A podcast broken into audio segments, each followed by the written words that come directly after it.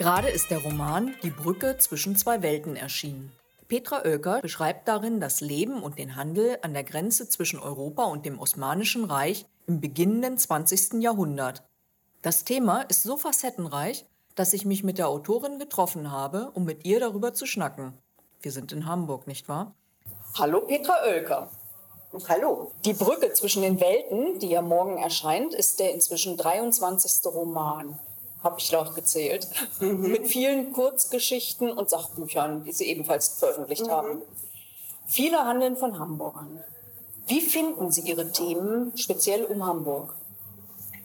Die laufen mir über den Weg.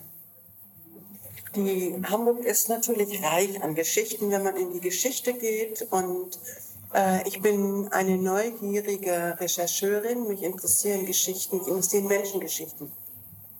Manchmal sind es auch in Biografien äh, Sätze oder Figuren, die an meinem Kopf plopp machen.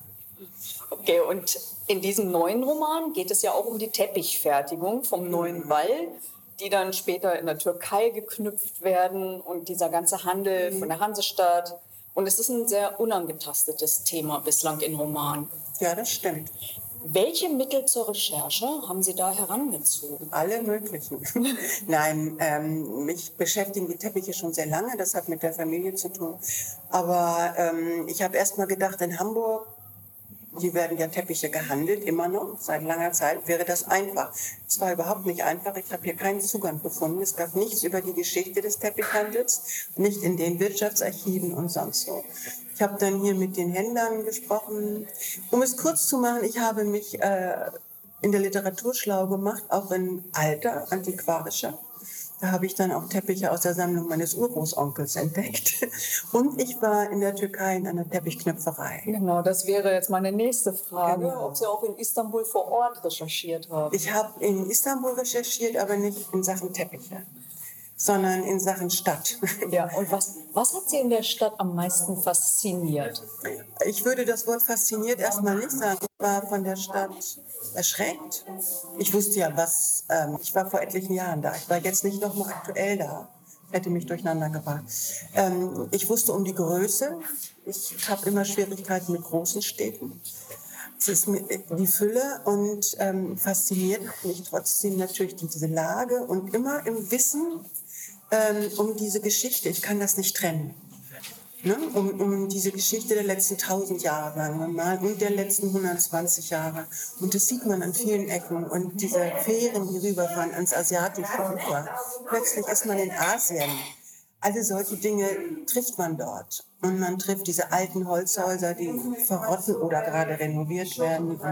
Die Gerüche, die sehr neustädtisch, also nach neuen Städten sind, aber diese Melange.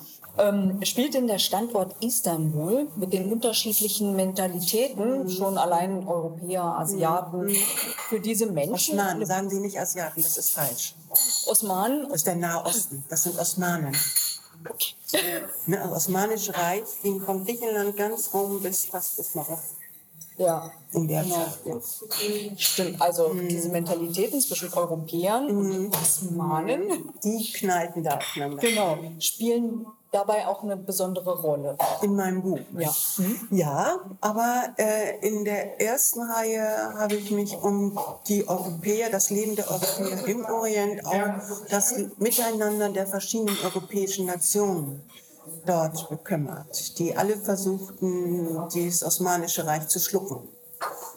Wie die Familie Thompson. Genau. genau. Mhm. Und der Ludwig Brehm und Hans Körner, die tauschen ihre Identitäten, mhm. was ja also eine witzige Idee war. Mhm. Und denken Sie, dass jeder Mensch sich generell in die Lage hineinversetzen kann, die er sich am meisten wünscht? Nein. Man muss unterscheiden, hineinversetzen, erstmal in der Fantasie. Das tun sehr viele Menschen, glaube ich. Und manche können das gar nicht, weil die nicht genug, die, nicht die Fantasie oder nicht den Mut zur Fantasie. Fantasie erfordert ja Mut. Man kommt auf Ideen, oh Gott, oh Gott, das könnte ich ja machen. Und dann traut man sich nicht, das ist ein Traum. Aber ähm, hineinversetzen geht, aber es dann auch tun. Das ist nochmal ein ganz anderer Schritt. Ja. Alles, das erste ist ja loslassen, was man hat. Egal wie bescheuert es ist, man hat es sicher. Und man weiß nicht, was da ist. Und das tun eben, taten früher vielleicht mehr Menschen, weil das Abenteuer in ein anderes Land zu gehen viel größer war. Das ist verlockend, ne? Na, nicht unbedingt verlockend. Man wusste ja nichts. Wir sehen das jeden Tag im Fernsehen. Nicht, die wussten nichts. Das war wirklich ein Abenteuer, um manchmal morgens nach Holland zu gehen. Und dann alles hinter sich zu lassen, ist dabei ja die große Schwierigkeit. Mhm. Und war es denn früher einfacher, einfach so die Heimat hinter sich zu lassen? Also es gab ja auch nicht so viele behördliche Hürden. Meinen Sie technisch einfacher? Oder Äh, insgesamt für den Menschen einfacher?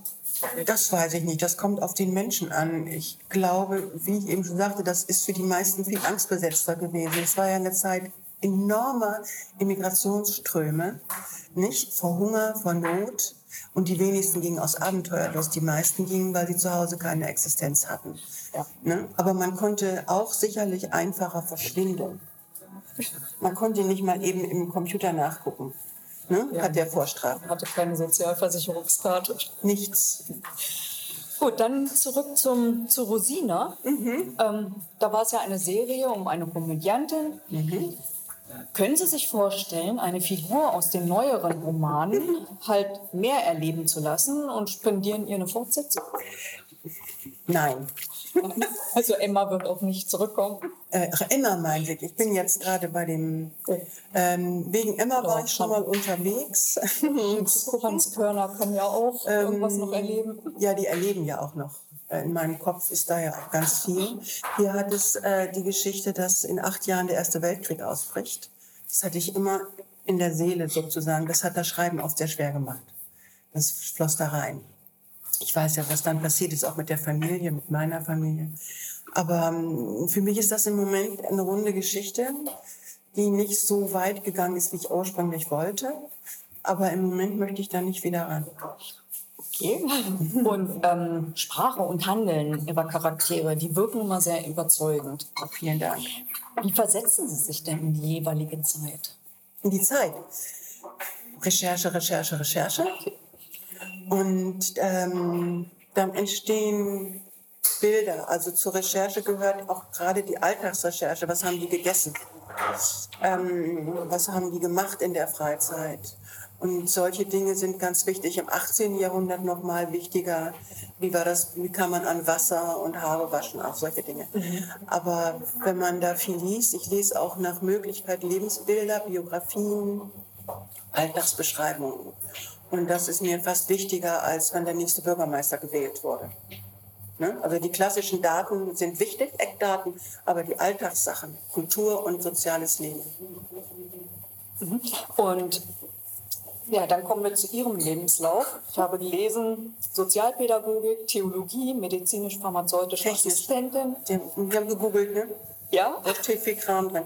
Medizinisch-technisch, aber das ist auch wurscht. das ist lange her. ähm, und dann Chefin vom Dienst bei der Taz. Mhm. Wann haben Sie beschlossen, Buchautorin zu werden? Nie. Nie. Ich habe irgendwann, ähm, ach so ja, als ich dann war noch bei der Brigitte, da war ich für die schweren Themen zuständig, als man da noch so dreiseitige Stücke über schwere Themen schrieb, richtig anspruchsvoll. Und da habe ich dann auch zwei Sachbücher gemacht aus solchen Themen. Also wir haben diese Glossars da, die, die Dossiers erfunden da. Und ähm, und dann habe ich irgendwann gemerkt, dass das mit dem Journalismus sich alles so furchtbar verändert und nicht meins war. Und naja, und irgendwann habe ich nach einer Biografie, die ich geschrieben hatte, überlegt, okay, jetzt versuchst du daraus einen kleinen historischen Roman zu machen. Wenn es nicht geht, ist gut. Dann gehst du Kartoffeln auf dem Markt verkaufen. Das war immer meine Alternative und so wurde Rosina geboren. Okay. Und was werden wir als nächstes von Ihnen lesen? Das Dürfen weiß Sie- niemand, nicht mal ich. Nein, ich bastel immer, das darf ich auch ruhig sagen. Ich mache schon so lange, ich bastel schon länger an Rosina 11 herum. Und ähm, das ist schon lange recherchiert. Aber ich hatte das Gefühl, ich fange an, mich zu wiederholen. Und ich möchte nicht 26 Rosinas abliefern, nur um das Publikum zu befriedigen sozusagen. Ja, aber das ist doch eine schöne Aussicht. Dann vielen Dank für das Gespräch. Vielen Dank Ihnen. Das Gespräch fand in einem Café statt, wie man unschwer an den Nebengeräuschen hören kann. Cafés und Bücher gehören für mich auch irgendwie zusammen. Man kann dort alleine ein paar Seiten lesen oder eben mit anderen über das Gelesene plaudern. Petra Oelker hat ja bereits angekündigt, dass wir auf jeden Fall Nachschub erhalten.